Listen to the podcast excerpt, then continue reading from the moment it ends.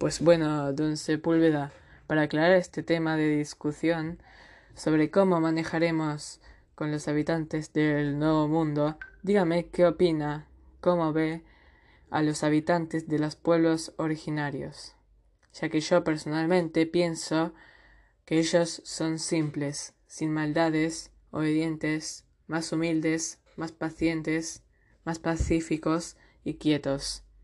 Yo veo que no tienen rencores ni ambiciones. Lo sé porque se ven como la gente más dedicada, flaca y ternas corporalmente. Yo no estoy de acuerdo con usted, señor de las casas. En mi opinión, estos seres son bárbaros en prudencia, ingenio, virtud y humanidad son tan inferiores a los españoles, como niños a los adultos y mujeres a hombres. Apenas merecen el nombre de seres humanos.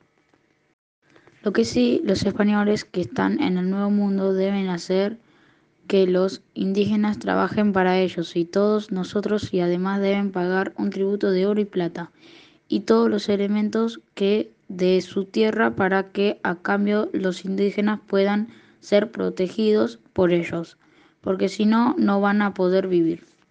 Pero Sepúlveda, ¿no sabe de que cuando los españoles fueron a América a saquear las islas causaron enfermedades y mataron a muchos habitantes, quedando vacías de naturales la isla española, Cuba, San Juan, Jamaica, a todos los mataron. Usted realmente no entiende.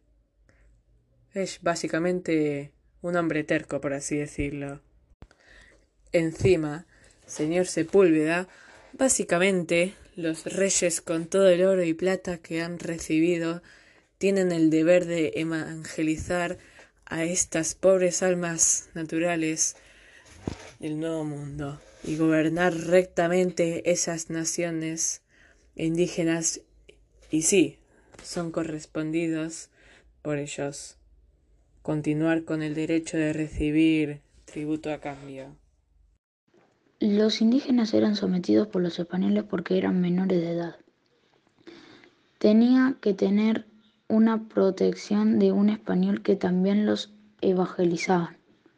A cambio de esa protección debían trabajar para él y pagar tributo a los reyes de España.